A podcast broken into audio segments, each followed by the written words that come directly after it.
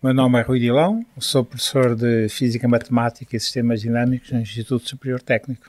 Professor, de que objeto é que nós estamos a falar hoje?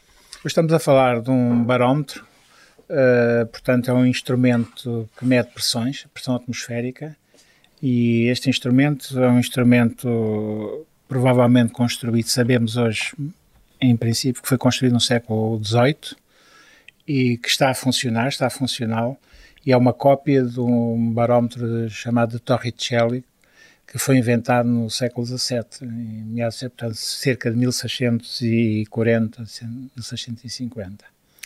Explique-me o que é que é um barómetro. Um barómetro é um instrumento para medir a pressão atmosférica.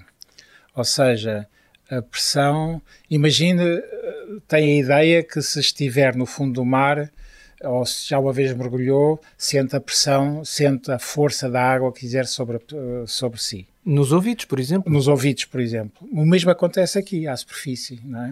Há uma frase célebre do Torricelli que ele dizia que vivemos submersos num oceano uh, de ar, no fundo de um oceano de ar. Portanto, essa é a ideia de pressão atmosférica. Quer dizer isto que o ar também nos pressiona tal como se fosse água, de maneira Exatamente. diferente? Só, não, só que é mais, como é mais leve, a massa das moléculas de ar são menos pesadas, que têm menos massa, quer dizer que a pressão que exerce sobre nós é inferior à pressão que exerce a água, não é? E o que acontece é o barómetro serve para medir essa pressão.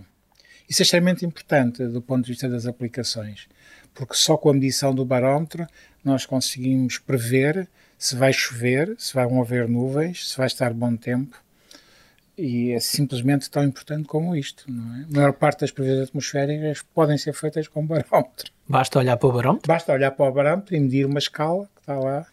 A nossa pressão atmosférica corresponde a uma certa pressão, a pressão atmosférica nominal, são chamados 760 milímetros de mercúrio.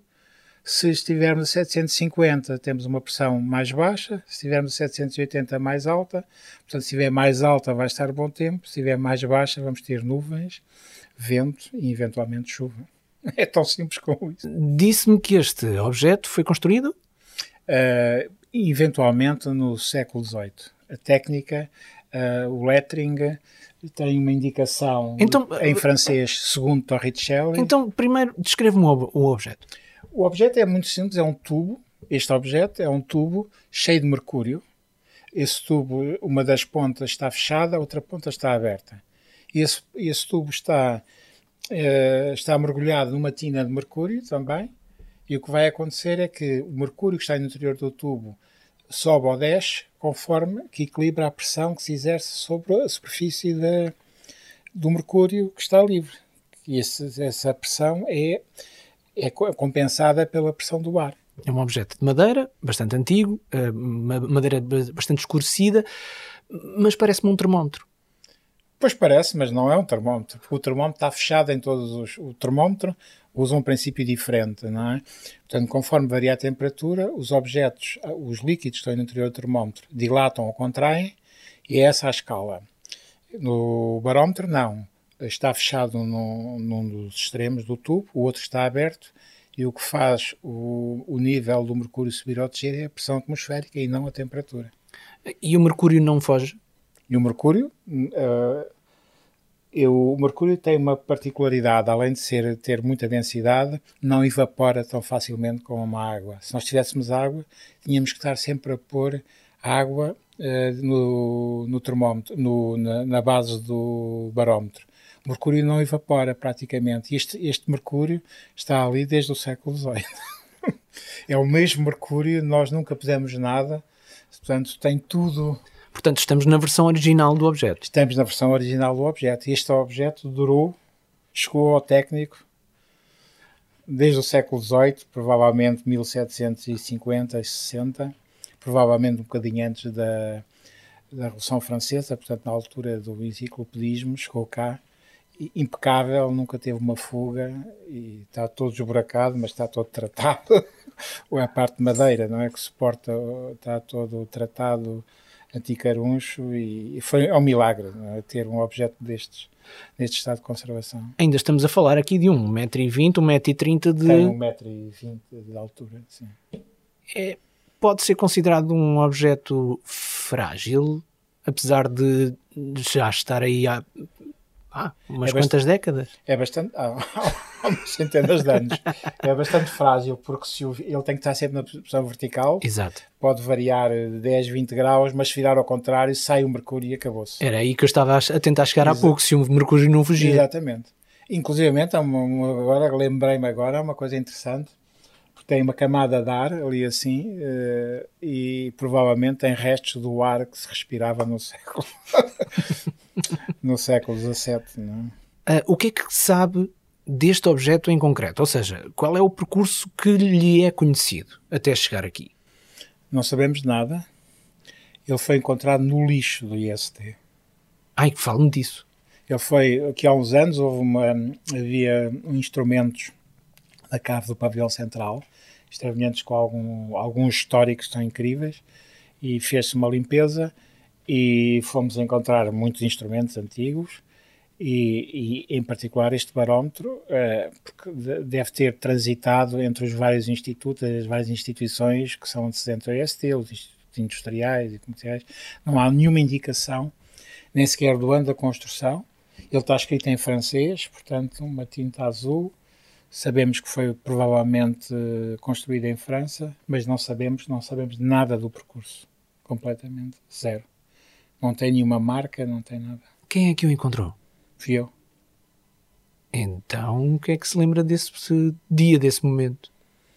Foi um, eh, foi um dia incrível quando começámos a ver, primeiro olhámos, vimos um barómetro a funcionar e depois com alguma, começámos a ver uh, com algum detalhe que vamos ver, dizia, diz no topo, segundo Torricelli, Torricelli é um homem do século XVII, 1600 e pouco, nós em 1600 cerca de 900, 1610, e, e ficámos, ouça, é um milagre, porque ele bastava ele estar deitado no chão, inclinado, para estar inoperacional. É? Portanto, Mercúrio fugia, porque está aberto. É? é daquelas coisas que não acontecem, não é? o grau de. Bom, se damos valor à verticalidade das pessoas, uh, tecnicamente, o do Maróptero tem, tem muito mais. Está em pé há 250 anos, pelo menos, não é? Que é uma coisa incrível. E eu mantenho em pé, não é? Parafusado com um parafuso de 10 centímetros na parede para não Só para estar seguro. Só para estar seguro. Não, não é? precisa de ser 10 centímetros o parafuso. Não, mas eu tenho um medo terrível que alguém deu um encontrão e, portanto, ele está bem preso. Para o técnico, agora que foi descoberto este barómetro, qual é a importância deste barómetro? Ou seja, este barómetro ainda pode ensinar alguma coisa aos alunos do técnico? Pode medir a pressão atmosférica com não é? Eu lembro quando, quando eu estava no ensino básico, nós, quando falávamos de pressão, uma das, uma das coisas, no meu tempo pelo menos, nós falávamos dos 76 centímetros de mercúrio do Torricelli. E este barómetro é um exemplo desses. Né? Hoje, atualmente, os barómetros são caixas pequeninas, é? são chamados barómetros aneroides, não é? Não, é? não são estes objetos grandes e bonitos. É? Sim, porque é uma peça quase de arte. Isto é uma peça de arte. Pura e simplesmente os caracteres são muito bem escritos, é tudo feito com muito cuidado, tudo. Mas tem precisão técnica? Tem. Porque a pressão atmosférica, as pequenas são variações de 1, 2 milímetros, são suficientes para nós prevermos o tempo, não é?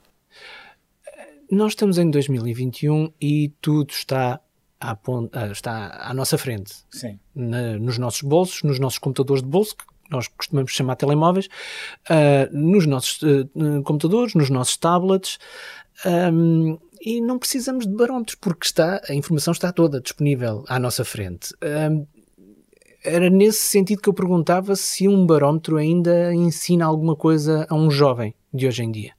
Consegue um, um barómetro destes? Essa informação que está no, na, na internet, o, o que tem é aplicações que vão buscar essa informação que está disponível. Por exemplo, quando eu ligo o meu telemóvel de manhã e vejo a temperatura em Lisboa, ele vai buscar a um centro que está no aeroporto de Lisboa, vai buscar a temperatura lá e vai buscar a pressão medida por um barómetro, não é?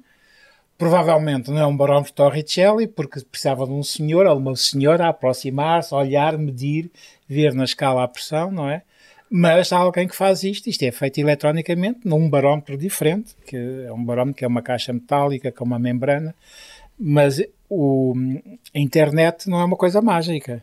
Precisa de instrumentos de medida, não é? Barómetros, hidro, higrómetros, termómetros, isso existe. Coisas mecânicas, muito mais do que digitais, certamente. Muito, coisa, essencialmente são mecânicas. Por baixo tem sempre um processo mecânico, não é? Portanto, podemos Mesmo estar... os objetos digitais, por baixo, têm, um, têm processos mecânicos, podem estar miniaturizados, podem ter microns no interior de um, digamos, de uma barata. Nós chamamos baratas aos alguns circuitos eletrónicos no interior dessas baratas pretas com muitas perninhas, muitas vezes estão escondidos devices mecânicos. Não é? Portanto, por muito que vivamos a nossa vida em zeros e uns e no virtual, há sempre qualquer coisa material e muito concreta, quase que até a fazer eh, o virtual mexer, não é? Exatamente, eh, mas o segredo disso é a miniaturização e quando nós miniaturizamos as coisas, nós podemos transformar este barómetro numa coisa com um milímetro ou um micron de tamanho. Uhum. E, mas é, continua a ser um objeto mecânico. Portanto, não, não se acabou com a mecânica. O facto de ser digital não quer dizer que os processos mecânicos tenham acabado. São mais pequenos, não é? Simplesmente. O que é que me pode dizer do Torricelli? Torricelli. Torricelli é, digamos, um dos grandes físicos europeus, logo a seguir a Galileu. Uh, Galileu é um homem do século. Ele nasceu no século XVI, morreu no século XVII, foi preso pela Inquisição das suas ideias, digamos, revolucionárias para a época, e no fim da vida, quando ele saiu da prisão, teve, esteve vivo depois de sair da prisão três meses. Porquê é que foi preso? Ele foi preso porque na altura pensava-se que havia uma ideia de, de, como é que era constituída o sistema solar. Uh, havia a ideia de que a Terra era o centro do mundo e o Sol rodava em torno da Terra e, digamos, isso uh, ia de alguma maneira contra as ideias religiosas da altura e, no fundo, consideraram que ele era um herege por ter ideias contrárias. Portanto, já vinha uma ideia do Kepler. Bom, e o Galileu não só, não só fez, é, digamos, era, digamos, defendia essas teorias, como introduziu o chamado método de observação experimental. Foi essencialmente uma pessoa que olhava para a natureza, descrevia as coisas e fazia e tentava construir uma história, digamos assim, do que aquilo que observava. E, e daquilo que observava, ele concluía que a Terra simplesmente não, não era o Sol que andava em torno da Terra, mas era a Terra que andava em torno do Sol, não é? Portanto, isto foi a grande heresia do, do Galileu.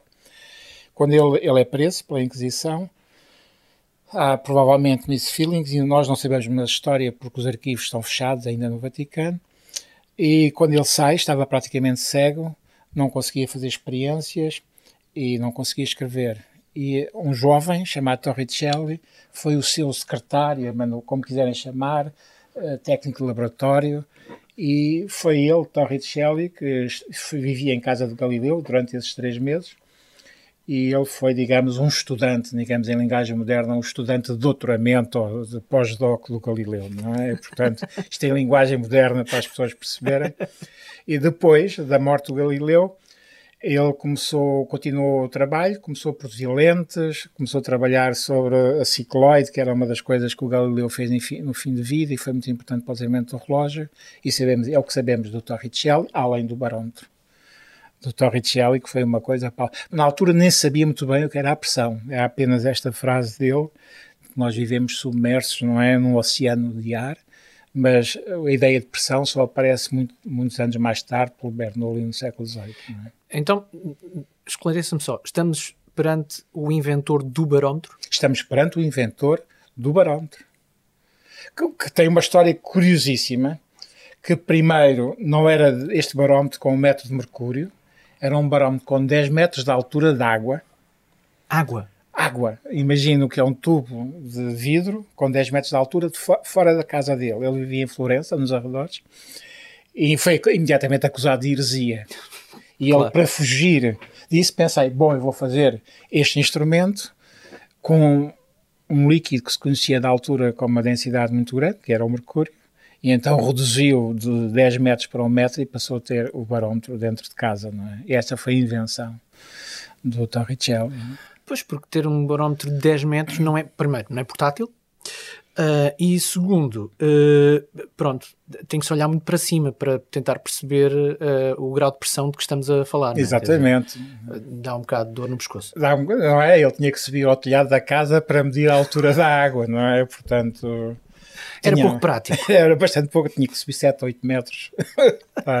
Depois inventou então a versão de bolso. A de bolso, que é o que exatamente, que é, mas isto é a tendência moderna. Os primeiros computadores eram tamanho de salas, hoje esses computadores de tamanho de salas estão no bolso, portanto, Exato. era um modernista, digamos, neste sentido, não é? Torre de Shelley, não é? Depois daquela aventura da cave do Central do Técnico, este barómetro já passou por mais aventuras ou o professor garantiu que não passava por mais nenhuma? Eu tentei garantir que não passava por mais nenhuma, simplesmente ele saiu do meu gabinete, uh, irá sair para um sítio que tenha as condições apropriadas, para um museu, por exemplo, um Museu do Técnico ou um Museu de Ciência, e nós organizámos aqui há uns anos, por volta final dos anos 90, 2000, organizámos aqui uma exposição de pavilhão central e ele esteve lá exposto com todo, digamos, com todas as honras que merece um instrumento. Ouça, nós não, temos, nós não temos instrumentos da altura do Galileu funcionais, nós temos um do tempo do Torricello, não é? Funcional. Não é? Até que este objeto uh, vá para o seu devido lugar, no museu, como diz, o professor uh, assegura que vai ser o, o fiel guardião eu asseguro, eu parafusei-o à parede, é demora à volta de meia hora para tirar de lá, porque o parafuso é comprido e está bem, mas portanto, espero, claro. É, agora ficou gravado, professor. Ah, pode ter a certeza, nunca sairá daqui a não ser para, para os órgãos centrais do IEC, para um museu. Não, é? não faz sentido. Não é?